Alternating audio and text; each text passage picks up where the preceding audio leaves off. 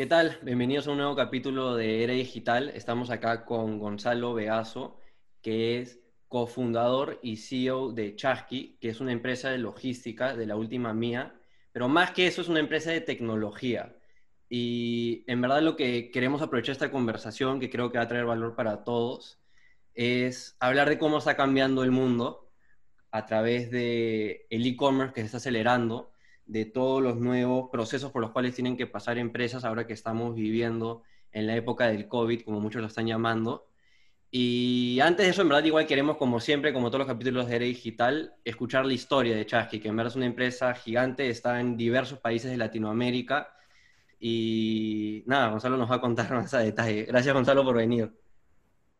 Diego, Santiago, bueno, muchísimas gracias por tenerme aquí, muy contento de, de estar con ustedes y feliz de, de compartir algunas de las historias de Chasqui.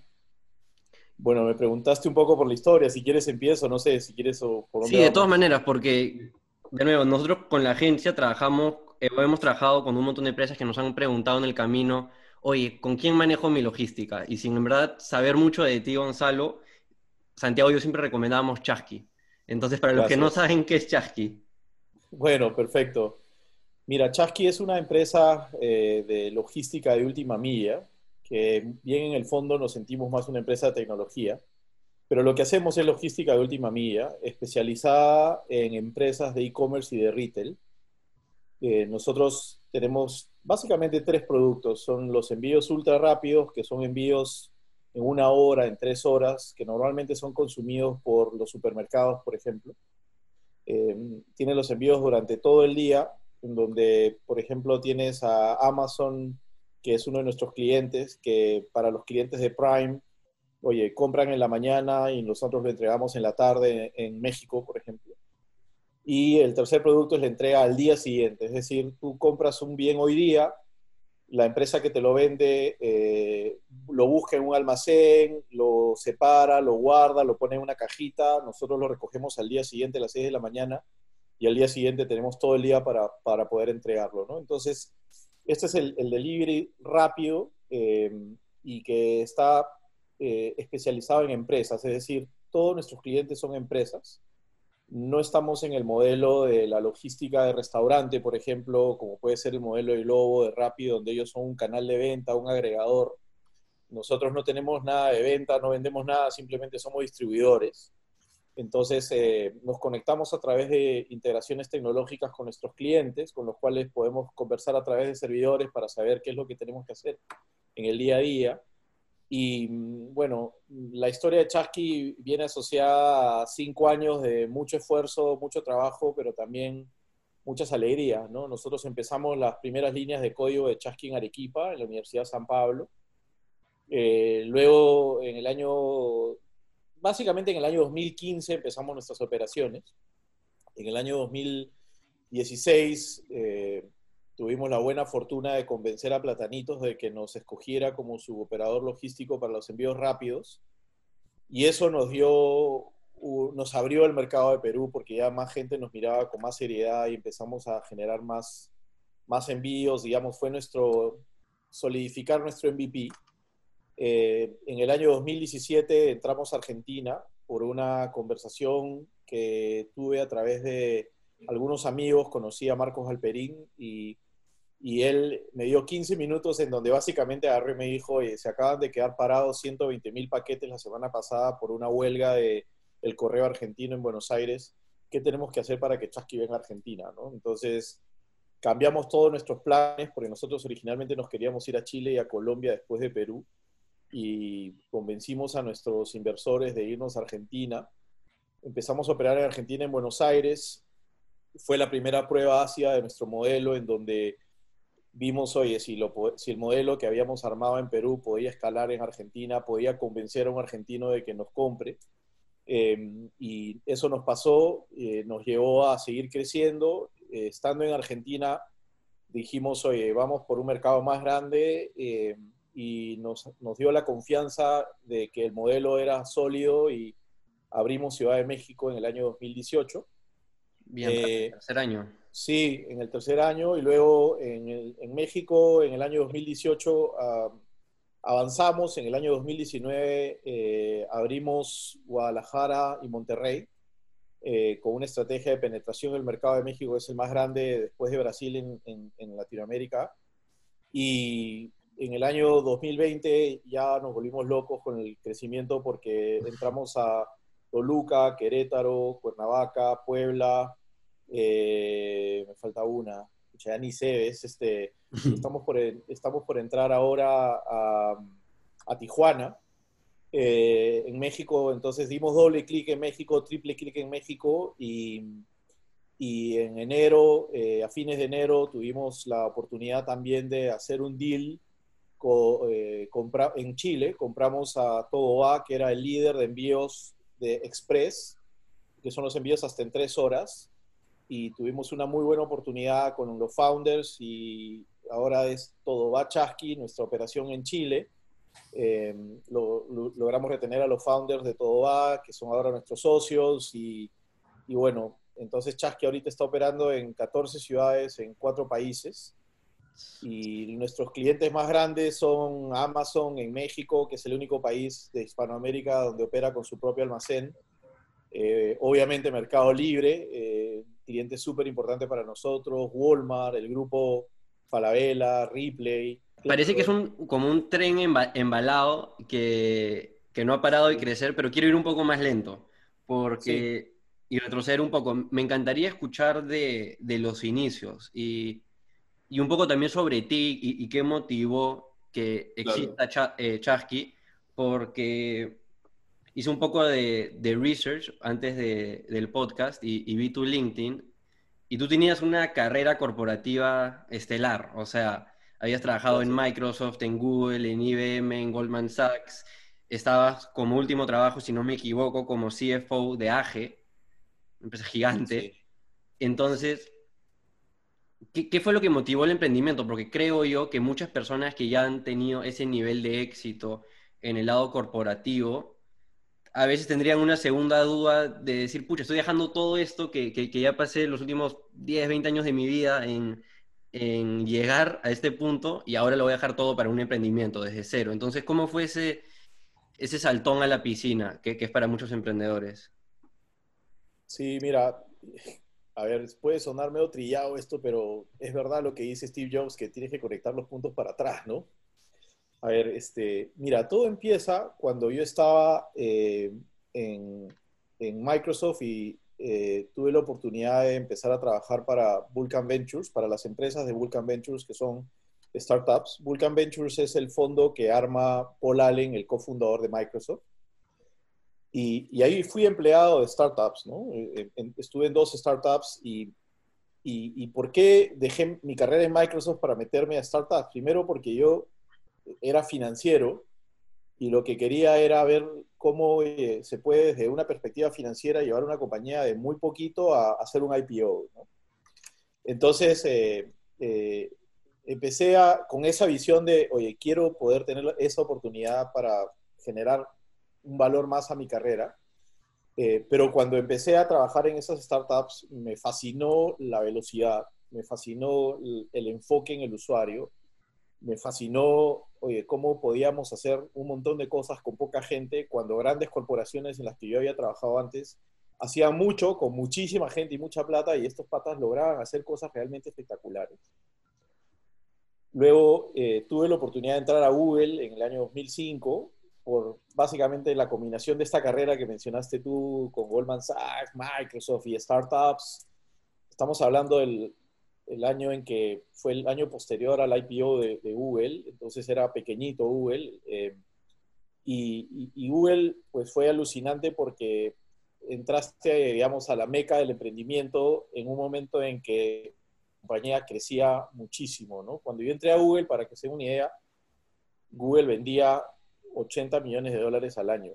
Ahora Google vende, creo que son 45 mil millones de dólares al año. No, han dominado el Internet. Eh, exacto. Entonces, yo estuve en un momento espectacular en donde aprendí, siendo financiero, aprendí algo de product management, algo de business development, algo de cómo piensan, bueno, ya entendía cómo pensaban los ingenieros de desarrollo, eh, oye, cultura, ¿no? Entonces, para aterrizar esto, em, em, empiezo a ver, oye, el mundo del emprendimiento como un mundo mágico al cual yo admiraba desde mi silla de ejecutivo y empiezo a crecer en la organización de Google y, empiezo a tener la oportunidad de que en Google me hicieron director de finanzas y, ser director en Google, hoy, o sea, después de ser director te llega al nivel de VP en Google.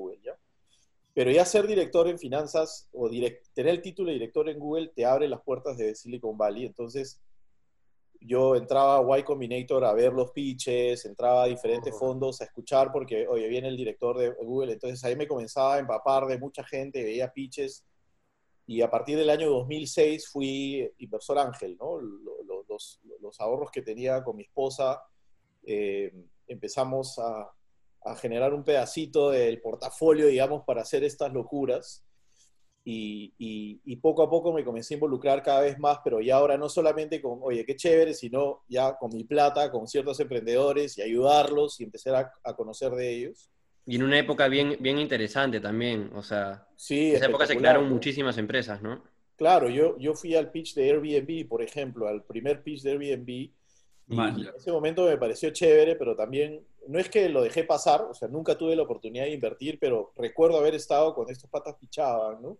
Eh, recuerdo el pitch de Dropbox, por ejemplo, que lo, hicieron en, Google en algún momento, ¿no? Entonces, este, eh, era, un, era, un, momento espectacular, ¿no? Yo tuve la experiencia de poder pasar por, por ese tipo de cosas compañeros, compañeros míos de Google que salían y armaban compañías, ¿no? O sea, o, compañías que se vendían luego de haberse armado a, Google, a Facebook, y eran ex compañeros míos que salían, armaban una compañía y se la vendían a su ex empleador, y, cosas súper locas, ¿no? Entonces, por, un tema familiar, tuve que dejar mi carrera eh, que iba a un fast track en Google eh, para regresar al Perú y, no me arrepiento para nada de esa decisión. Pero lo interesante del asunto de regresar al Perú fue que eh, agarré y dije, bueno, en el Perú, ¿qué hago? ¿no? Entonces, la idea que tenía en ese momento era, tengo que regresar al Perú, tengo que, encargarme de este tema familiar, pero a su vez voy a hacer, eh, voy a montar un fondo de inversión, ¿no? Para, para Capital Semilla, dije, ¿no? Oye, vengo con toda la experiencia de Silicon Valley, la gente me puede respetar un poco por la carrera que tengo, más el, título de Google. ¿Podría levantar dinero? Sí. Déjame ver qué pipeline de emprendedores hay en Perú. Estamos hablando del año 2012. Y habían tres emprendedores, ¿no? Eran eh, los papayas eh, y un par de compañías más. No había un pipeline, o sea, habían tres emprendedores y no había nadie que siguiera saliendo de más emprendimientos. Entonces dije, oye, no tiene que solamente ser enfocado en Perú, tiene que ser Colombia, puede ser Chile, comencé a tratar de analizar eso y me di cuenta de que, bueno, estábamos pues con ecosistemas de emprendimiento muy incipientes, donde había, había que hacer mucho esfuerzo para poder invertir en compañías que escalen muy rápido y había que tener muchísima suerte para poder hablar con el emprendedor que te permitiese subirte a una compañía que podría generar un retorno de 10x por lo menos. Entonces no era el momento adecuado y, tuve la buena oportunidad de, unirme a, AGE, que eh, la razón por la que me uní a AGE fue básicamente porque, bueno, podía hacer una carrera como, seguir mi carrera como ejecutivo. Habían armado la compañía más, eh, digamos, más startupera que yo podía ver en el Perú en ese momento y a su vez la más global, la más innovadora en el sentido de oye, qué locura estos peruanos, cómo han logrado entrar, penetrar en el mercado de Tailandia y tener el 15% de mercado, ¿no? O sea, que quiero entender un poco esto, quiero verlo y ellos tenían varias necesidades de la perspectiva de desarrollo de negocio y finanzas y, empató perfectamente. Sin embargo, eh, yo tuve siempre la intención y fui muy, muy explícito con ellos de que, oye, a mí lo que me gusta es la Internet, a mí lo que me gusta es la tecnología. Me encanta poder ayudar a una compañía peruana a que siga penetrando más mercados y sea cada vez más grande, pero no necesariamente mi pasión estaba en las bebidas gaseosas, ¿no? o en las bebidas naturales. ¿Y cuándo se unió eso, todo el tema de, startups, de tecnología, con, me imagino, el, afán por la logística que probablemente salió de justamente AGE? ¿Cuándo fue que, que, cuajaron todas esas experiencias juntas en una idea de negocio? Yo seguí invirtiendo en, compañías de, eh, como inversor ángel. Y en el año 2014, eh, dos de mis mejores amigos me buscan y me dicen, oye, uno de ellos sobre todo, que es ahora mi co-founder, bueno, esos dos amigos son mis co-founders, pero fue Luis, Miguel Frisanjo que me dice, oye, tengo 15 años trabajando en Excel, lo acaba de comprar en Entel y es muy probable que, salga, con lo cual estoy pensando cuál va a ser mi siguiente reto. Y, la verdad que estoy pensando hacer algo, algún emprendimiento y todo, con todo lo que me encuentro es con emprendimientos tecnológicos. Y tú que eres mi brother, oye, y más o menos sabes este tema, guíame, pues, ¿no? Tú eres el Bosniak, así. Entonces me llaman y, empezamos a trabajar en las noches, los fines de semana, oye, por aquí, por allá. Y la verdad no encontrábamos algo que, lo que nosotros queríamos era definitivamente algo que sea regional, que sea, que sea un big dream, ¿no? no, no yo ya sabía que no podías hacer un negocio para tu barrio ni para tu país nada más. O sea, el Perú lo adoro, lo quiero, ya ves, colecciono cosas peruanas y, pero es un mercado pequeño, ¿no? Entonces tenía que ser un negocio regional por lo menos y, y eh, en un viaje que yo tuve a China, em, vi una aplicación que tenía una motito que se movía en, un, mapa, que es lo que después Uber nos enseñó a todos.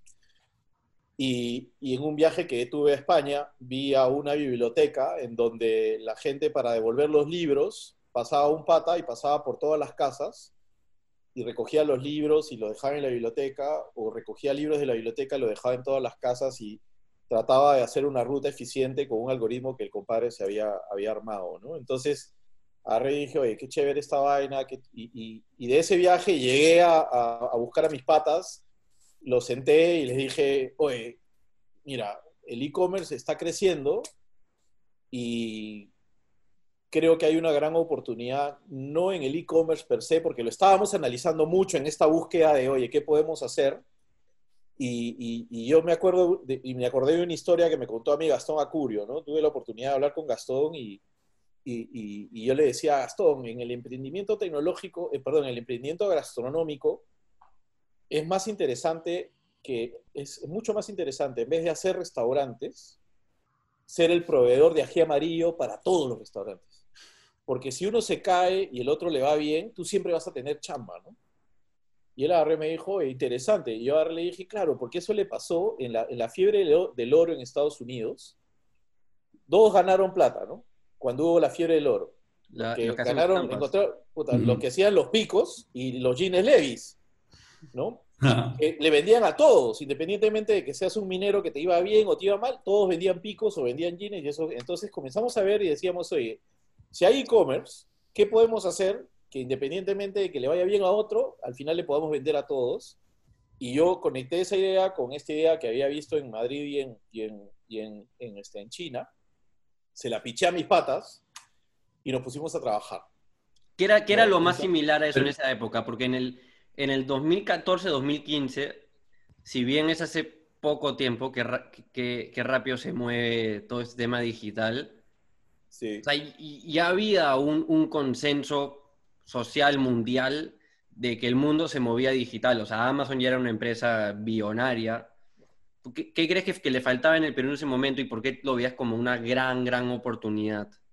Era, no era solamente en el Perú, sino que era primero, en Latinoamérica todavía no todos estaban convencidos de la velocidad de crecimiento del e-commerce. O sea, lo veían como que, ok, va a llegar.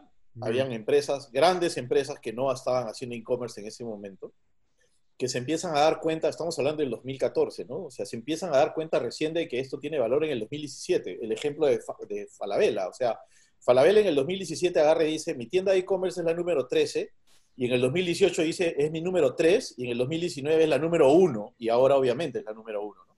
Entonces, estamos hablando de un momento en que no todo el mundo la tenía clara y nosotros la teníamos clarísima. ¿no? Entonces decíamos, oye, el e-commerce, la ola se está empezando a armar, tenemos que montar esto. Y lo otro que conectamos los puntos también fue porque vimos a Amazon Prime en Estados Unidos y en Europa y dijimos, oye, la gente está recibiendo su paquete en ese momento en dos días analizamos las empresas logísticas de Latinoamérica y nos encontramos con que ninguna de las empresas tradicionales de logística podía entregar en dos días. Ninguna. Entonces dijimos, oye, acá hay una gran oportunidad. Si tú eres esa, el día que Amazon llegue a Latinoamérica, ni siquiera Amazon estaba en Latinoamérica, ni siquiera había entrado a México ni a Brasil en ese momento. Dijimos, el día que Amazon entre a Latinoamérica, nosotros tenemos que estar ahí para decirle a Amazon, oye, yo te lo hago. ¿no? Correcto. Entonces, ¿qué pasa? Que en ese momento, en el Perú, ahora aterrizo a Perú, la gente estaba esperando cinco días por los pedidos que hacía, que compraba en línea. Lo más rápido que podía recibir era tres días. En provincias, dos semanas, ¿no? Entonces nosotros decíamos, oye, ¿por qué se demora cinco días si el almacén está en San Miguel? O sea, si yo lo compro en Surco y me puedo ir caminando hasta San Miguel y, lo, y llego en un día, pues, ¿no? O sea, ¿por qué cinco días, no? Y comenzamos a entender de que, oye, le faltaba tecnología, le, le faltaba trazabilidad, le faltaban algoritmos eficientes para hacer rutas eficientes, le faltaba mucha tecnología. Y ahí fue donde nos miramos y, dijimos, oye, tenemos que, tenemos que hacer esto, hay una súper oportunidad. Entonces, en el timing también es importante mencionar que Luis Miguel, mi co-founder, fue el primero que salió de, de, Nextel por esta movida que les acabo de contar. Y él se tiró a la piscina y dijo, ya, empezamos la compañía en mi casa y la empezamos en su, en su, en su comedor. Yo, yo era CFO de AGE y yo no podía pagar la luz y decir, oye, ya nos vemos 30 días, dos semanas y me voy. Entonces tuve que hacer mi transición, ¿no? Eh, y, y, y, y, Renzo todavía se quedó en su trabajo y no se unió al equipo como tal. De hecho, tenemos un cuarto cofundador que es Ernesto Cuadro, que es el, eh, el que veía Computer Science en UTEC y ahora está en el Ministerio de Educación. Entonces todos empezamos a ver, oye, ¿en qué momento nos podíamos, podíamos dejar nuestra vida corporativa? Pero un detalle que quería explicar a ustedes, que creo que en aras de lo que es el podcast y pensando en que hay gente que va a ver esto para tratar de decir, oye, me tiro a la piscina o no, yo creo que yo tengo que reconocer el valor de, de mi esposa en esta decisión, ¿no? Es verdad, yo era un CFO de una de las empresas más grandes del Perú, probablemente oye, en el futuro iba, podría haber sido CEO de otra compañía el doble de grande, no lo sé, ¿no? Pero algo pasó, mira, yo trabajaba muchísimas horas porque me despertaba a las 6 de la mañana para hacer llamadas con AGE Indonesia. Terminaba mi día en AGE a las 7 de la noche, digamos, y de ahí me iba a trabajar a Chasqui, que ya había empezado, ¿no? Y, y, me quedaba hasta las 12 de la noche, 1 de la mañana, y al día siguiente 6 de la mañana de nuevo. Y mi señora agarró me dijo, oye, a ver, flaco, súper chévere tener un esposo como tú, trabajador y todo lo que quieras, pero no sé si te has dado cuenta que has subido 10 kilos, estás durmiendo muy poco y, este, y no sé si te has dado cuenta que llegas a las 7 de la casa de AGE y a las 7 y media estás feliz de trabajar en Chasqui. Piénsalo, ¿no? O sea, piensa de verdad dónde está tu felicidad, ¿no? Está, ¿Eres feliz a las 6 de la mañana hablando con AGE Indonesia? Probablemente sí lo era porque era una compañía global, oye, estaba en Bangkok, de ahí Indonesia, de ahí en Yakarta, en Mumbai, pero ojo que yo había venido de una vida así en, Google, ¿no? Yo tenía una posición global en Google, entonces tenía gente que me reportaba en Londres, en, en Mumbai, en, en, Chennai, en India, en Australia, en Chile y en Argentina. Entonces, como que era, oye, una continuación de la vida que tenía, pero fue mucho más aterrizado cuando ya llegamos al punto en que agarré y dije, de verdad, ¿no? Y los sábados y los domingos era chasqui y todo, entonces para mí fue un momento de felicidad máxima, ¿no? ¿Y en qué estado estaba la compañía cuando, cuando decides ya tomar la decisión de totalmente transferirte a...? Éramos tres empleados. Éramos tres empleados. Sino que en ese momento agarré y dije ya, o sea, tengo que decirle a Ángel, oye, hay que, tiene que haber una transición, ¿no? Claro.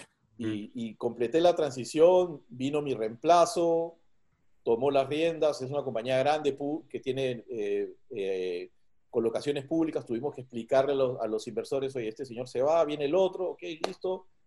Duró seis meses el tema, apagué la luz y al día siguiente estaba con, con Chasqui chambeando, ¿no? ¿Y cuáles fueron las claves para, para, para ese crecimiento? Porque de nuevo, al inicio del podcast nos mencionaste en cinco años a todos los países que, que llegaron y prácticamente conquistaron México, como mencionaste.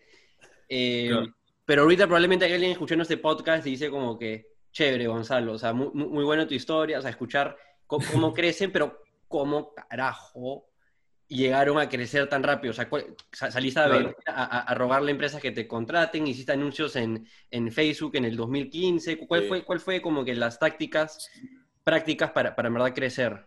Y, para complementar es un poco, o sea, también interesante porque me queda claro que, que, el pilar estratégico que tienen ustedes es apalancarse de tecnología y con eso le han ganado al resto de empresas de logística. Pero igual hay un componente muy, muy importante en ese negocio que es tener una flota gigante que pueda hacer el fulfillment de todas las órdenes, ¿no? O sea, necesitas camiones, motos, etcétera. Entonces, así tengas el mejor software del mundo, igual hay un componente físico que es que necesitas camiones que, que, hagan ese recorrido, ¿no? Y si cierras un deal con Falabella, que ahora quieres el número uno en Perú, necesitas 500 motos que hagan eso, ¿no? Entonces, como... Correcto. ¿Cómo ha sido ese... ¿Cómo llegaron a, a estar en tantas ciudades en México que ni siquiera te acuerdas cuáles son? Sí, mira, es un, es un camino bien de muchísimo esfuerzo. Es un camino de, de, de, días de gloria y días de que quieres mandar toda la M. Hay días en que con tus socios sonríes y hay días en que, o sea, te quieres, te quieres pelear, ¿no? Y hay días en que a las 2 de la mañana trabajando decimos, oye, ábrete el ron o ábrete el pisco, cuñado, porque lo que nos toca es tomarnos unos tragos. Pero, o sea, con, eso lo que quiero decirles es que después de toda la, la, vida de ejecutivo que yo he tenido, yo considero que mi trabajo en Chasqui es el más difícil que he tenido en mi vida. Pero a su vez también es el más rico, pero sí es el más difícil. Es muy complicado ser emprendedor. Eh, tienes que tener una determinación brutal porque te vas a encontrar con 500 mil barreras que si, oye, a las primeras 10 caes, o sea, a, a las primeras 20 ya quieres llorar, y, literal, te lo dice alguien que tiene 46 años que en algún momento dice, carajo, no puede ser, y tienes que tirar para adelante, ¿no? Entonces, em, eh, ¿por, dónde, ¿por dónde viene el tema, no? Eh, en principio, mira, para nosotros era, oye, hay una oportunidad, construyamos software, pero convenzamos a nuestros clientes y que ese convencimiento nos ayude a venderle a otros clientes. ¿Ok? Entonces, por eso decía que hay una era en el Perú, en Chasqui, pre-platanitos y post-platanitos. Te soy muy sincero. Antes de platanitos, Falabella ni nos hablaba, ni quería, ni nos contestaba. Por más de que yo era hoy ex CFO de Chasqui, perdón, de AGE, ex director de finanzas de Google. O sea, cuando tú eres emprendedor, a nadie le interesa lo que haya sido antes. Lo importante es lo que viene en el futuro. ¿ok? Y, y claro, entonces teníamos que trabajar un buen producto y nuestro producto nunca fue espectacular en el sentido de que nunca llegó a ser lo que queremos, ni siquiera ahora ha llegado a ser lo que queremos. Estamos todo el tiempo cambiando el producto y cambiando el producto y agregando, ¿no? Pero para ese momento era algo novedoso. Entonces, oye, como alguna vez escuché en un, en un, en un video, ¿no? El, decían, oye, mira, a ver, hay compañías en la vida que tienen un producto espectacular tecnológicamente y que no le han logrado vender a nadie y hay compañías que tienen un producto más o menos y han logrado vender y ahora son unicornios. Nosotros decidimos salir con un producto que no estaba perfecto, pero que ya generaba una diferenciación a los clientes.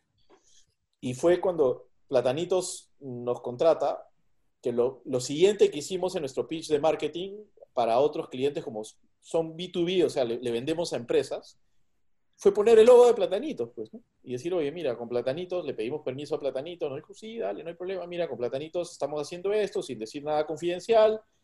Y la gente empezó a decir, oye, yo también quiero. ¿no? Oye, yo también quiero. Ahí hay un definitivo paralelo con lo que hemos vivido, creo que Santiago y yo. Eh, porque no, tenemos una agencia y en un inicio ni siquiera tienes portafolio. O sea, él, él ha sido Santiago estudiante de Derecho, yo de Administración. No es que hayamos tenido un portafolio creativo desde que estamos en la universidad o, desde más temprano. Sin un inicio tienes que prácticamente trabajar gratis para tener un par de logos a los que trabajaste gratis. Y luego ir con esos tres logos a unos clientes que te van a pagar sueldo mínimo. Y luego tienes que ir con esos seis logos a un cliente que te paga un poquito más. Y así vas escalando. Y un día haces un proyecto pequeñísimo para una marca remotamente conocida y ¡pum! la pones primera ahí en tu presentación, ¿no? Y así que va creciendo, ¿no? Entonces, de nuevo, hay mucha gente que, que, nos pregunta a nosotros, oye, ¿cómo empiezo en mi agencia? O cualquier negocio de servicios en general. Y nosotros siempre le sugerimos, en un inicio ni trates de cobrar, haz portafolio.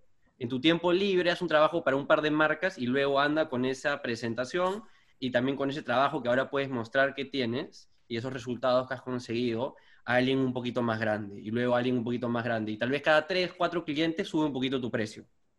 ¿no? Y Correcto. escalando. Sí, es, es, es- es Sí, social sí. proof, ¿no? Me me acuerdo que como juego ya lo veíamos como, como si fuesen niveles, ¿no? O sea, si tú agarras y divides todo en 10 niveles, nivel 1 siendo la tienda de tu tía que te paga nada, y nivel 10 es Coca-Cola, y lo veíamos como, ya, si tenemos clientes nivel 1, los de nivel 2 nos van a dar bola, los de nivel 3 no. Luego conseguíamos un- de repente un local más consolidado, ya, eso es nivel 2. Conseguíamos clientes nivel 2, Claro. íbamos al nivel 4 y no querían, pero nivel 3 sí lo hacía. Y ya lo veíamos como... como Y y me realmente, que con Diego los primeros dos años la prioridad ni siquiera era rentabilidad, sino, oye, armemos Claro. un portafolio increíble ahora que somos chivolos para llegar a nivel 7 en un año y medio en vez de cuatro años. claro, a veces Claro. cobras menos por simplemente tener el logo de poder haber trabajado con X empresa, ¿no? Porque le damos valor comercial, Sí, sí. ¿no? Pero, pero sí. pu- puedes hacer esas concesiones. Nosotros siempre íbamos con el precio de mercado porque, digamos, el precio al tener una, a ver, al tener una propuesta tecnológica fuerte, el competidor que no tenía, tenía tecnología para poder diferenciar le apretaba por el precio, ¿no? Claro. Entonces, en algún momento nosotros teníamos que hacer match a alguno de esos precios bajos, pero llegó un momento en que dijimos, oye, la, la- la propuesta nuestra de diferenciación está tan sólida, y eso fue cuando ya estábamos en Argentina, que, que no necesitamos poner el, el precio bajo. O sea, ok, puedo competir con un precio, digamos, que se pone bajo, pero la propuesta de diferenciación no va por el precio, en ningún momento, Chasqui, ¿no? Esa La ventaja competitiva, perdón que te interrumpa, Sí. esa ventaja competitiva fue algo premeditado, fue algo que decidieron desde un inicio o fue algo que una vez que se encontraron un año en el mercado, un año con el negocio, se dieron cuenta de lo que tenían. Porque creo que sucede a veces por los dos lados. Sí, en nuestro caso, en nuestro caso no fue premeditado, sino que nos dimos cuenta cuando ya estábamos en el, en- cuando ya estábamos vendiendo y estábamos ejecutando, que producto de la data comenzamos a analizar nuestra data y comenzamos a decir, oye, nuestra data hace esto. Para darles un ejemplo, ¿ya? Nosotros, una de las métricas más importantes de, de- de nuestro negocio es el éxito en la primera entrega. O sea, que tú me das el paquete, yo llevo a tu casa y te lo entregue efectivamente en el primer intento. Si no te lo entrego en el primer intento, lo tengo que hacer en el segundo intento, en el tercer intento, alguien tiene que pagar ese segundo intento. Ese es un sobrecosto para todos, ¿ok? Bueno, nosotros empezamos a tener ratios arriba del 93, 94%, y después nos empezamos a dar cuenta que la, la industria estaba en 82, 83, o sea, estábamos 10 puntos arriba, ¿no? Y claro, empezamos a decir, oye, acá hay un valor. Entonces lo empezamos a poner en nuestro pitch de marketing a nuestros clientes y los clientes decían, oye, ¿de verdad puedes hacer esto? Sí. No, pues testéame, ¿no? Pruébame, pruébame, pruébame un tiempo, hagamos un piloto y a ver si es que logramos, ¿no? Entonces comenzamos a darnos cuenta de que el diferenciador en algún momento fue la tecnología, cuando mostrábamos, oye, mira cómo se ve el chasqui moviéndose en el mapa, toda la gente decía, "Ah, qué bacán, ¿no? Ya, pero después la tecnología ya no era un diferenciador para nosotros, ahora es un facilitador de lo que les voy a decir ahora, que es, para nosotros el diferenciador es la excelencia operativa, poder lograr esos, ese, Correcto. ese nivel de métricas, ¿no? Y para lograr ese nivel de métricas tengo que tener muy buenos algoritmos, muy buen user experience, una serie de temas tecnológicos que me permite tener esa excelencia operativa. Y lo otro también es el hecho de que, oye, al ser regional y operar en tantas ciudades, le puedo dar servicios a Nestlé, que tiene operaciones en todos los países. Tengo clientes que ahora me dicen, oye, ahora habla con el VP que está en Miami, ya no necesito que hables con cada uno de los países. Entonces, cada vez estamos haciendo el tema más grande, pero siempre el foco fue, oye, producto, producto, producto, producto. ¿no? Entonces, claro, recuerden que nosotros estamos en un marketplace, o sea, conectamos empresas con choferes afiliados que se afilan a Chasqui para hacer las entregas. Entonces, el producto tiene que satisfacer a esos stakeholders, ¿no? Entonces hay un foco en, oye, ¿qué puedo hacer para atender al, al- al cliente y a su vez también tener happy, contento al, al driver? Y soy capaz de hacer esto con mi tecnología y al siguiente año voy a ser capaz de hacer esto aquí y, y así sucesivamente. Entonces, eh, todos los años hemos intentado cambiarla de versión tecnológica. Para darles una idea, eh, en este momento la tecnología de Chasqui se llama Atari, ¿no? Eh, la, la- la nueva tecnología de Chasqui se, se- se va a llamar Nintendo, que de hecho está en pleno desarrollo ahorita. y ya estamos desarrollando la subsiguiente que se va a llamar PlayStation, ¿no? Entonces... De ahí viene Xbox. Play 2. Pero viene Play 2, pues. Y ahí... poco a poco. Entonces, este, entonces bueno, lo, que estamos nosotros es todo el tiempo tratando de iterar el producto y mejorar el producto en la plataforma que tienes ahorita, pero a su vez también generar otra plataforma para el futuro que tenga los features que tienes ahora, más nuevos features que es mejor desarrollarlos en la nueva plataforma que la plataforma actual. Entonces el producto te lleva a, por eso te digo que muy adentro somos una compañía tecnológica, y, porque estamos con esa, ese chip, ¿no? Y, una pregunta, las grandes empresas del mundo, estas que hacen IPOs, tienen presencia a nivel global, billones de, empresas de, dólares en utilidades, son empresas que logran lo que se llama un flywheel o círculo virtuoso, ¿no? que es que con cada cliente el, el, producto o servicio se logra mejor. Y el mejor ejemplo es Amazon. ¿no? Amazon tiene la mayor cantidad de productos, por ende tiene la mayor cantidad de tráfico, por ende tiene mejor poder de negociación y tiene los precios más bajos, por ende más personas quieren poner más productos, por ende más... Entonces, tú compras en Amazon y básicamente estás haciendo que Amazon sea mejor y por eso se consolida como monopolio. ¿no? Entonces, en el caso de ustedes, han logrado tener esa especie de, oye, mientras yo cierro a este key player que es Mercado Libre o Amazon y por ende tengo un mejor producto a través de, esto. El círculo virtuoso. Sí. nosotros le llamamos el, network effect, le llamábamos antes y, ahora estamos muy, pero muy enfocados en, temas de, growth hacking, entonces le, llamamos loops, ¿no? Entonces el, eh, el principal loop de, de Chasky, que ya ya lo hemos consolidado y es parte de nuestro ADN, digamos, viene por el lado de precisamente, oye, yo agrego clientes cada vez más grandes. Entonces, si agrego un cliente grande, ese cliente grande viene con miles de paquetes que tengo que entregar. Eso para mí es data, ¿no? Y son direcciones, y esos alimenta a los miles de paquetes que tengo de otros clientes que hacen que mis algoritmos de, de localización funcionen mejor. Al funcionar mejor, lo que hace es que eh, recorra menos kilómetros para entregar un paquete. Porque imagínate, cuando tenía pocos clientes recorría 5 kilómetros y entregaba un paquete, ahora que tengo miles de clientes, recorro 5 kilómetros y entrego miles de, miles de paquetes, entonces tengo menos kilómetros recorridos. Al recorrer menos kilómetros, el que está contento, y ahí es, viene el driver, el afiliado que dice, oye, en Chasqui antes tenía que trabajar una hora para entregar un paquete, ahora trabajo una hora para entregar tres paquetes, con lo cual lo ve en, en términos de tiempo y dice, oye, qué eficiente, estoy gastando el mismo tiempo pero entregando más paquetes y, nosotros le pagamos por paquete, ¿no? Una, una, ecuación ahí. Pero claro, al, al, al, tener un driver contento, el driver agarra y le pasa la voz a sus amigos, hace referrals, vienen más drivers y nosotros podemos mejorar nuestros niveles de servicio y podemos mejorar nuestra cobertura en las ciudades y llegar a coberturas más grandes y voy y le presento al cliente futuro y le digo, oye, mira la cobertura, mira los niveles de servicio, mira las métricas que las hemos hecho con estos drivers que están contentos y convenzo a un cliente grande que vuelve a entrar y ahí empieza a hacerse el loop. ¿No? ¿Cuándo, es el, el, IPO, dices? todavía no falta, todavía no falta, pero sí, seguimos ahí creciendo, ¿no? si necesitan inversionistas, ahí ya tienes mi mail. este, ¿qué quería decir? Eh, y, mira, te, te, o sea, te felicito, en verdad, o sea, son increíbles todo y, y, o sea, ya con el flywheel nomás me convence de que este crecimiento, o sea, el éxito que tiene hasta ahora es solo una fotografía de la película que se viene, ¿no? Que es más crecimiento todavía. Y no, no nos queda tanto tiempo, entonces quisiera hablar contigo sobre tu perspectiva sobre lo que estamos viviendo ahora y qué se viene a futuro, ¿no? Entonces, ¿Cuál crees que es el futuro del e-commerce? Tú que estás de primera mano trabajando con los e-commerce más grandes que hay, ¿cómo crees que, va a cambiar el comportamiento de los consumidores? ¿Cómo crees que va a crecer la industria? ¿Cuáles son los cambios más importantes que vamos a vivir en, en, en, en estos tipos de negocio? Sí, y como complemento a lo que acaba de decir Santiago, tal vez para que puedas iniciar con esto, ¿cuántos años crees que, que nos ha adelantado el tema del COVID? Porque, de nuevo, si bien ya creo que había un consenso general de que el mundo se iba a volver más digital y que todo iba a ser más a través de e-commerce y más directo al consumidor, definitivamente el COVID ha acelerado ese proceso. Entonces, tú que probablemente tengas un, tacto mayor de las tendencias y de los números, ¿cuántos años crees que nos ha adelantado? Porque es una pregunta que, creo que las, personas se hacen.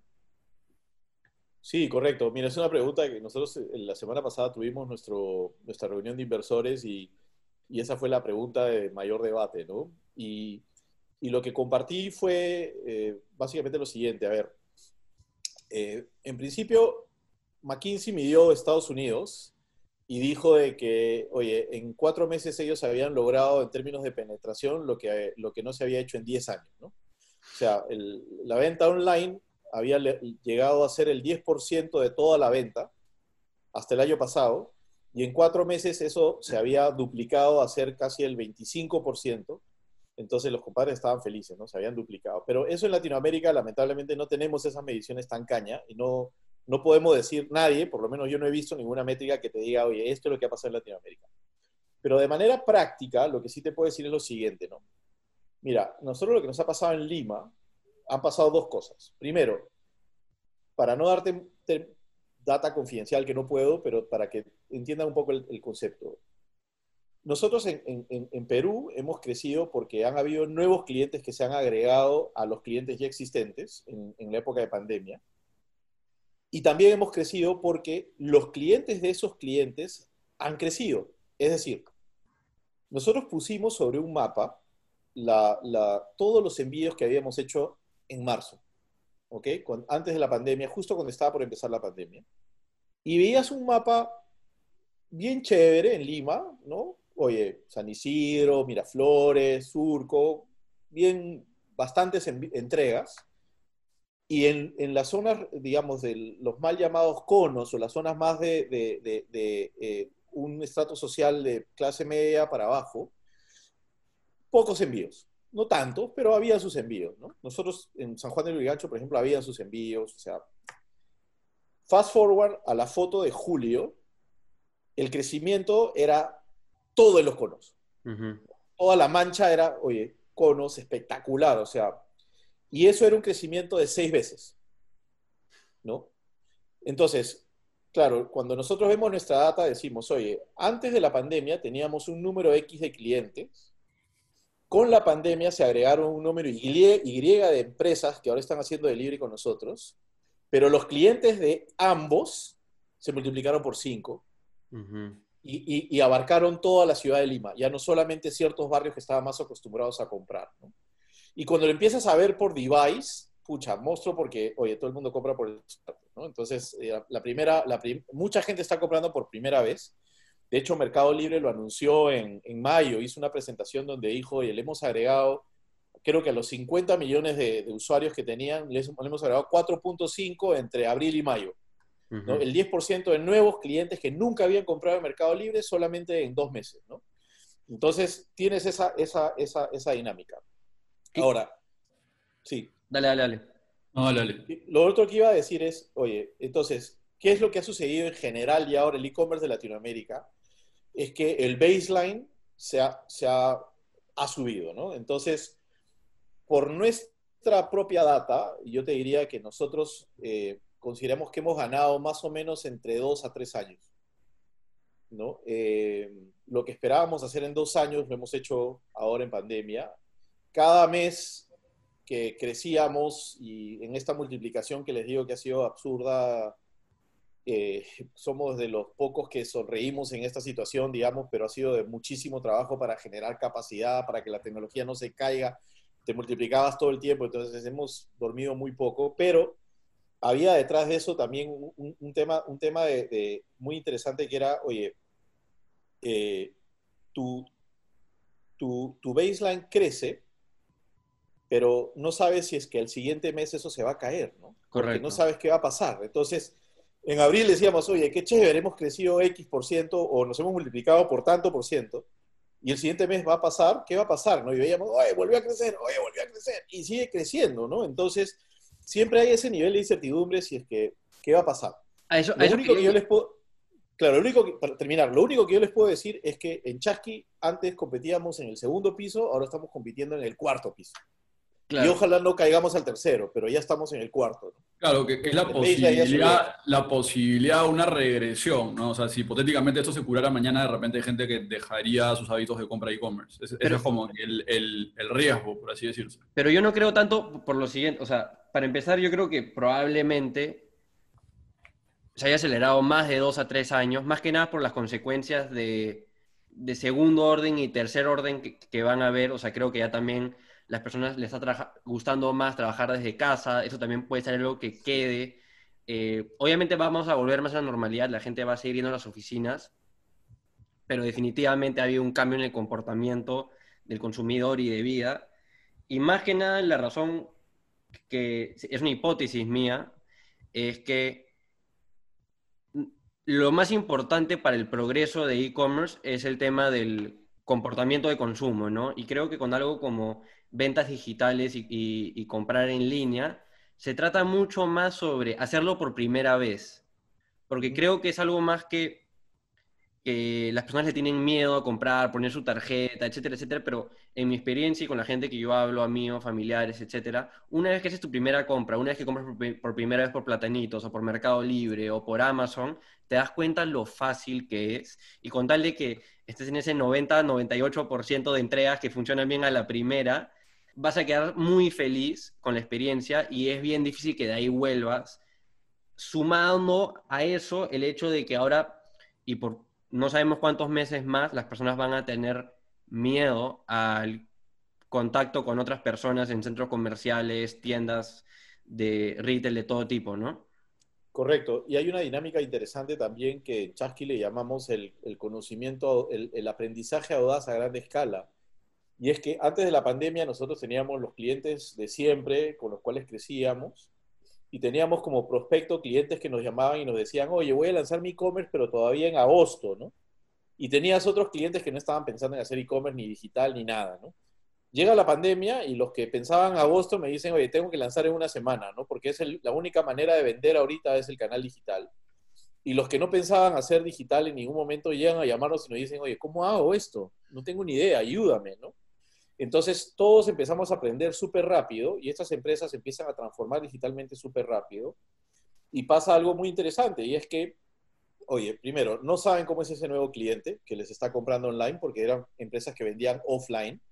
No saben cómo es ese customer journey. No saben qué procesos utilizar y empiezan a probar. Y empezamos a ver que, oye, Bacus empieza a vender por WhatsApp, Avin que empieza a vender por WhatsApp, el mismo, eh, eh, o sea, empiezas a ver que la gente de, consumo directo eh, o consumo masivo, perdón, empieza a hacer venta directa y saltándose a sus distribuidores, a sus mayoristas, cosa que era, tú dices, wow, eh, eh, canales de distribución que se habían armado por 20, 30 años, de repente, directo a, directo a tu casa a través de una venta por WhatsApp, ¿no? y oye, me funcionó y lo dejo como proceso, ¿no? Ya, lo dejo. Entonces empiezan a, moverse esa línea. Entonces, ¿ahora qué ha pasado? Que ya la, la pandemia, ok, ya un poco la entendemos y las empresas ya dijeron, oye, tengo que crear mi equipo de e-commerce y le voy a meter plata a invertir en e-commerce y, el canal digital se tiene que convertir en un canal importante para mi empresa, porque si no, no vendo o vendo muy poco o no puedo todavía abrir cabalmente mis, mis, tiendas y tengo que vender de algún lado. Y toda esa inversión en generar e-commerce en las empresas va a redituar en que van a meterle marketing para que cada vez más los consumidores finales que hicieron su primera, primera compra repitan y el que ya compraba antes repita cada vez más y, y, y va a generar que la torta sea cada vez más grande. ¿no? Entonces, esa dinámica está muy interesante también. Y, en líneas con eso, y para las personas que, no, que están escuchando, que quieren vender un producto, eh, que tal vez son emprendimientos pequeños, medianos, ¿cuáles crees tú que son estas claves para tener éxito eh, llegando o siendo directo al consumidor, aparte de contratar a Chasky? Aparte de contratar a Chasky, eh, es muy importante que tu producto tenga un buen precio, porque tú puedes poner un producto a un precio que de repente lo buscas en, en algún marketplace y alguien más lo está vendiendo más barato, la gente se va a ir por el... La gente hace su chamba, hace su tarea, ¿no? Entonces, tienes que tener un buen precio, una muy buena descripción, un producto que, que, salga. Tienes que tener inventario, no puedes vender algo que no tienes, ¿no? O sea, ahora hemos visto en Perú los, los problemas de, de, de Indecopy y, y, claro, vemos que la gente se queja y dice, oye, no, no me llega, ¿qué pasó? ¿no? Entonces, este, para nosotros lo que me encantaría compartir con ustedes es que, oye, Chasqui en el 92% de los casos entregó los productos en 24 horas, en pandemia. ¿no? Entonces, hay una serie de temas ahí, entonces para, es muy importante que vendas lo que tienes ahí, ¿no?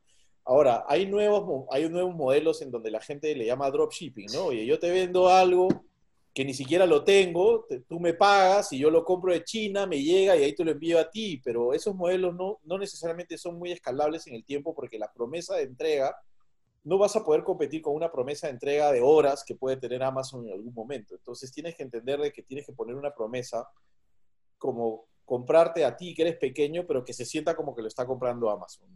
Entonces las, las empresas que, que, que, más este, está generando eh, crecimiento, yo lo veo mucho, por ejemplo, en Argentina con clientes de tienda nube.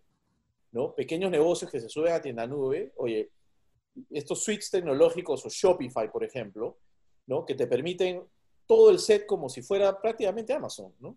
Si tú lo tienes bien montado, vas a dar esa experiencia. Entonces hay, hay gente que dice, oye, prefiero comprarle un chiquito que me va a dar más cariño y que de repente va a entregarme de verdad en el mismo día, que un grande que de repente no me va a entregar el mismo día, en dos días, o no sé. Entonces, hay una dinámica bien interesante. Obviamente el grande, con su grandeza, tiene procesos que, oye, está cada día mejorando y va a lograr cerrar esa brecha pero hay una gran oportunidad en el pequeño de la agilidad que, que, tiene para mostrar diferencia en el mercado.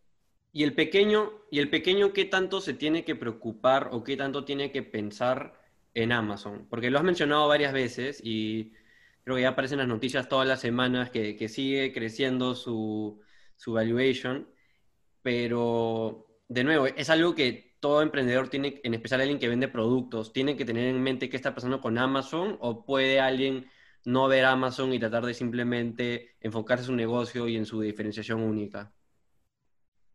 Yo creo que uno tiene que estar viendo Amazon para aprender qué están haciendo, no, no, con el, no con miedo, sino para entender qué es lo que están haciendo, ver a Mercado Libre para entender qué es lo que están haciendo, eh, ver a todos ellos como una referencia de, de, aprendizaje. ¿no? Nosotros todo el tiempo estamos viéndolos en el sentido de que son nuestros clientes, ¿no? entonces ellos están pensando algo en el futuro que para hacer algo en el futuro que nosotros de repente no tenemos idea y nos llamarán un día y nos dirán, oye, vamos a hacer esto, acomódate, pero lo que queremos es entender cuál es la jugada que están tratando de hacer para tratar de arreglar nuestro producto para ese momento. Entonces, lo que estoy diciendo es, oye, fíjense bien en qué es lo que están haciendo ellos como una posibilidad de copiar, hacerlo mejor, no sé, ¿no? Simplemente tener esa referencia de qué es lo que está sucediendo en el mercado porque estos señores son realmente muy buenos y, y, realmente, o sea, no digo Amazon simplemente, ¿no? Eh, eh, lo tienes con Falabella, lo tienes con, con Ripley, lo tienes con Mercado Libre y muchos otros jugadores que son realmente muy buenos y que han generado escala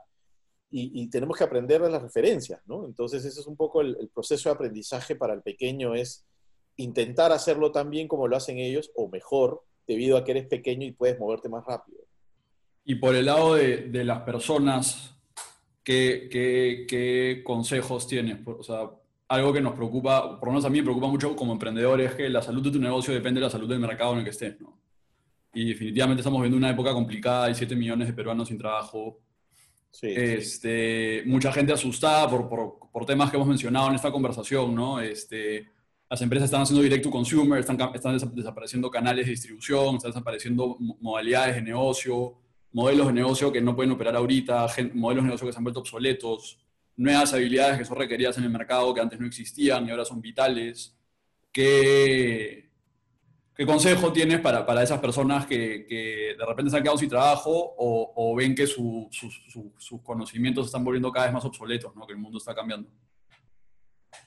Sí, mira, ahí, ahí yo, yo lo veo por el lado de la resiliencia, ¿no? O sea, tienes, nosotros hemos tenido tres historias de resiliencia en Chasqui, ¿no? La, historia de resiliencia del driver que apareció en Chasqui por primer día y, te dice, oye, yo antes era tal persona, era jefe de administración en tal empresa y ahora no tengo trabajo y, y, tengo acá mi carro o tengo una moto o tengo una van, venga, ¿no? Entonces, oye, quiero, quiero intentar hacer algo. Entonces, hay una historia de resiliencia de, oye, si has perdido tu trabajo, hay algo que puedes hacer. La economía colaborativa te puede dar un, gran espacio.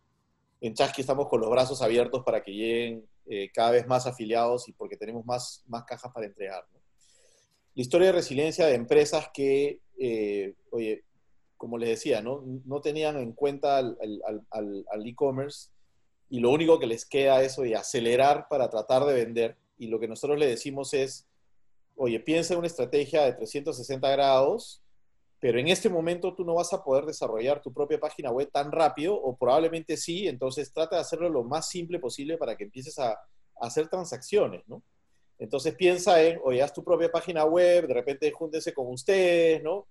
Utiliza WooCommerce, utiliza Shopify, utiliza Magento, utiliza lo que quieras, pero pon una página de e-commerce y empieza a evolucionar poco a poco mira a los, a los marketplaces, ¿no? Oye, pues tienes que pagar una comisión, pero ellos ya tienen, ya tienen el, el, público cautivo y mira Mercado Libre, mira Lumingo, mira, ¿no? Todos los jugadores línea, ¿no? El mismo marketplace de Falabella, el mismo marketplace de Ripley son una muy buena vitrina para que también puedas vender. Hasta Facebook Marketplace hoy en día.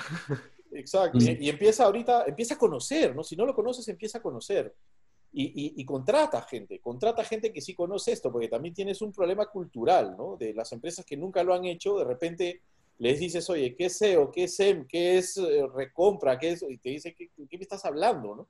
Entonces tienes que eh, empezar a, a, buscar eso. Y, y, claro, si tú eres parte de esas empresas, tienes que reconocer que los skills que tenías tienen que ser cambiados. O sea, no, no, no puedo cambiarte como persona, pero sí te puedo reentrenar o sí puedes seguir cursos, ¿no? El, por ejemplo, el e-commerce institute de, eh, que hace el e-commerce day en varios de los países tiene cursos de e-commerce y te enseñan a hacer e-commerce y, entra, oye, métete, busca, aprende y, empieza a, ver cómo empiezas a ganar los skills que se necesitan para, para esta nueva economía digital. ¿no?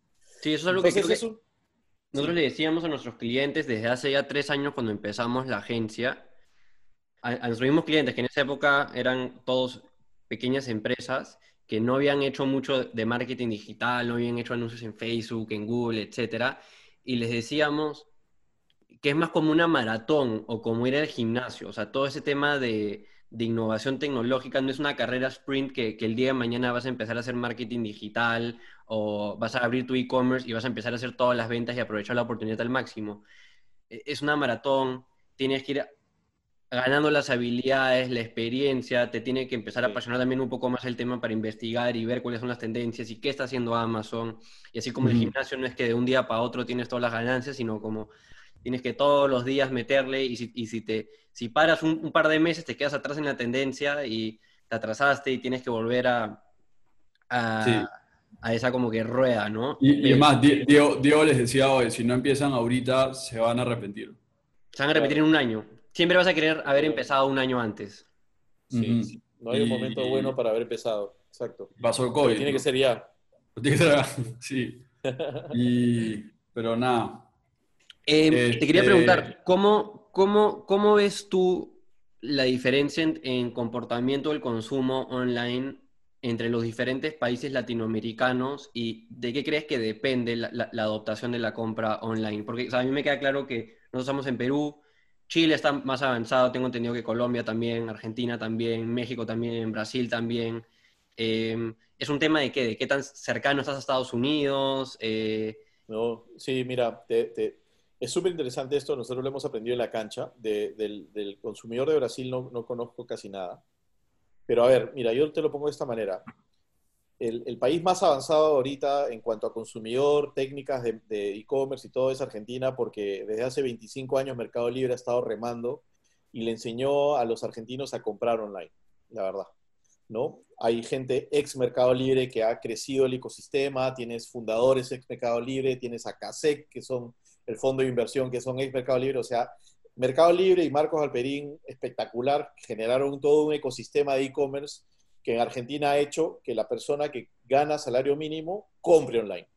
¿okay? Entonces, y ahí vas a ver las innovaciones, son los gurús del, del, marketing y por eso hay un montón de argentinos en, como consultores, vendiendo servicios, en directores de empresas, en e-commerce acá, o sea, se venden súper bien también, ¿no? Cada cinco minutos me salen webinars de argentinos. Exacto, exacto. Yo los conozco a todos. Encima, nosotros operamos en, nosotros operamos en Argentina. No te imaginas la cantidad de pisco que hago yo cuando voy a Argentina visitando a todos estos amigos. En México es el mercado más grande. Para nosotros el, mercado de México es más o menos unas tres a cuatro veces el mercado de Argentina. Pero la persona que, que, que, gana salario mínimo todavía no ha comprado en e-commerce. O sea, está, está haciendo una compra de un segmento de la población que ahora con la pandemia ha empezado a crecer, por lo que hemos hablado hace un momento, ¿no? Y, el ticket promedio es todavía bajo, ¿ok?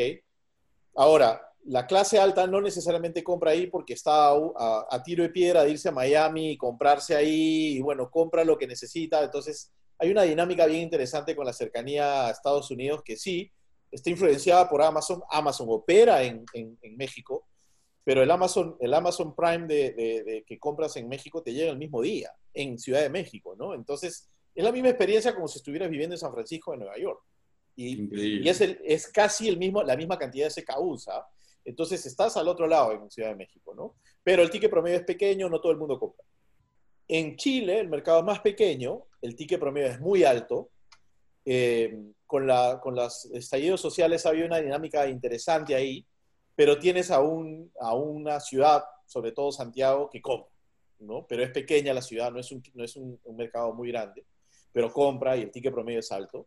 Y tienes a los peruanos que cada vez más estamos creciendo la torta del e-commerce, el ticket promedio está creciendo, ya no estamos dependiendo tanto del cash on delivery, estamos empezando a utilizar nuestra tarjeta de crédito y, esa dinámica va por ahí. La dinámica de Colombia yo creo que es más cercana a, México, pero está yendo a una velocidad más, más alta, ¿no? El, eh, Rappi le ha hecho muy, muy, muy bien a, a Colombia eh, en, el, sentido de que los colombianos se sienten súper orgullosos de que Rappi haya nacido en Colombia, pero a su vez también, oye, está también este, el food delivery y todo el mundo compra ahí y bueno, casi todos los, eh, los de 35 años para abajo estamos, digamos, están en el Perú, yo no tengo esa edad, eh, muy involucrados en la compra de Rappi y cada vez más gente está haciendo ese tipo de compras con Rappi, con Globo. Entonces, hay ciertas dinámicas que nos está llevando a que la torta siga creciendo pero en general estoy viendo desde la perspectiva ya de e-commerce puro y duro, digamos, como marketplace, venta directa,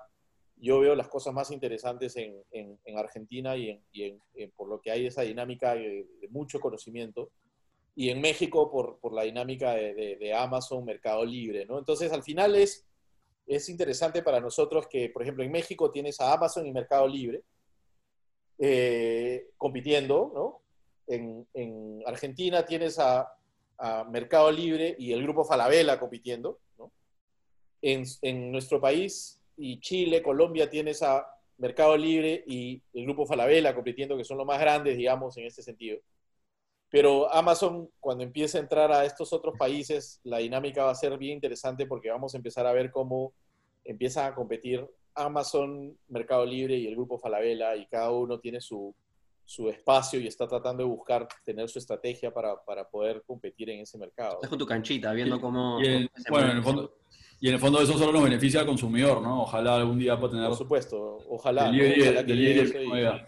Claro. Eh, pucha, en verdad, qué increíble. Siento que estás en una posición, creo que privilegiada ahora de, de, poder conocer de primera mano toda esta información y todo este crecimiento en lo que creo que es una revolución de cómo compramos, ¿no? Y, que esta pandemia en verdad lo que ha hecho es acelerar muy rápidamente esto, ¿no? Nosotros que tenemos una agencia estamos viendo esto a, una escala poquito más pequeña que tú, en verdad bastante. Eh, o sea, ya lo estamos sintiendo, ¿no? O sea, que imagino que en la posición en la que tú estás de estar escuchando unas cosas, como tú dijiste, confidenciales, locasas, que, de los cambios que estamos viviendo, ¿no?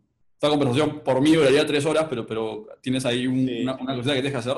Pero sí, solo decirte que también hay que reconocer que, a ver, de, los más de 500 clientes que ya tiene Chasqui, tienes tres tipos de clientes, ¿no? Tienes la corporación de la cual he hablado mucho ahora, tienes el cliente mediano y tienes el cliente pequeño, ¿no? Tienes lo que nosotros decimos el, vendedor de redes sociales, ¿no? La, señora que te vende ropa de bebé desde su casa y lo vende por Facebook, ¿no? Y, y claro, nosotros estamos intentando que la experiencia de venta o de servicio sea la misma, así seas esa señora o seas Amazon en México, ¿no? Entonces, para que, para que puedan lograr diferenciarse en el mercado y no se sientan tan atrás, ¿no? Entonces, este, más o menos la mitad de los clientes de Chasqui son de esas empresas pequeñas, ¿no? Entonces, ahí hay también un valor muy grande de llevar al pequeño a que crezca. Tenemos clientes que, y yo tengo clientes que, por ejemplo, empezaron diciéndome, Gonzalo, pero solamente voy a hacer dos envíos diarios. Dale, compadre, ¿no? Y ahora hacen 200 diarios. ¿no? Eso fue hace tres años, ¿no? Y te sientes súper orgulloso de decir, compadre, te multiplicaste por cuánto, ¿no? O sea, y, y, esa es, es, un poco la, apuesta de Chasqui por ayudar al, al, pequeño, porque sabemos que en esta ola del e-commerce, si ese pequeño hace bien su chamba, va a ser mediano en algún momento y ojalá sea muy grande en, dos o tres años, ¿no? Entonces ya hay casos así que han empezado con nosotros, eh, que han sido clientes de toda la vida y, la verdad que nos, sentimos súper orgullosos de su crecimiento, ¿no?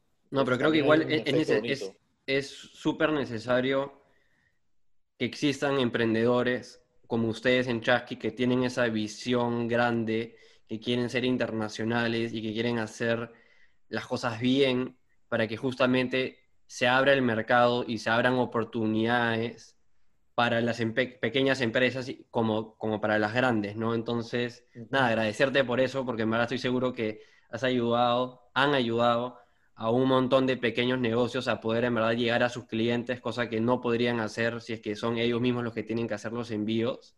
Entonces, gracias por eso. De nuevo. Gracias. Contraten a Chaji si es que tienen un e-commerce, porque en verdad nosotros hemos recomendado, lo hemos usado y... Muchísimas gracias. Muy bueno. Compren acciones cuando salga el IPO. Pronto, este, ojalá.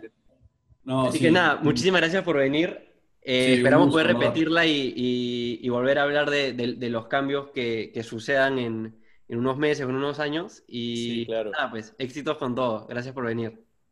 No, gracias a ustedes por invitarme. Felicitaciones. Eh, he visto algunos de los podcasts y, ojalá que la gente se lleve, se lleve algunos aprendizajes de esta, de esta conversa. Y encantado de estar una siguiente vez para ir analizando cómo se está moviendo esto eh, conforme vayamos saliendo del, del COVID, ojalá muy pronto. Ojalá. Un Vamos hablando. gracias. Un abrazo. Que estén bien.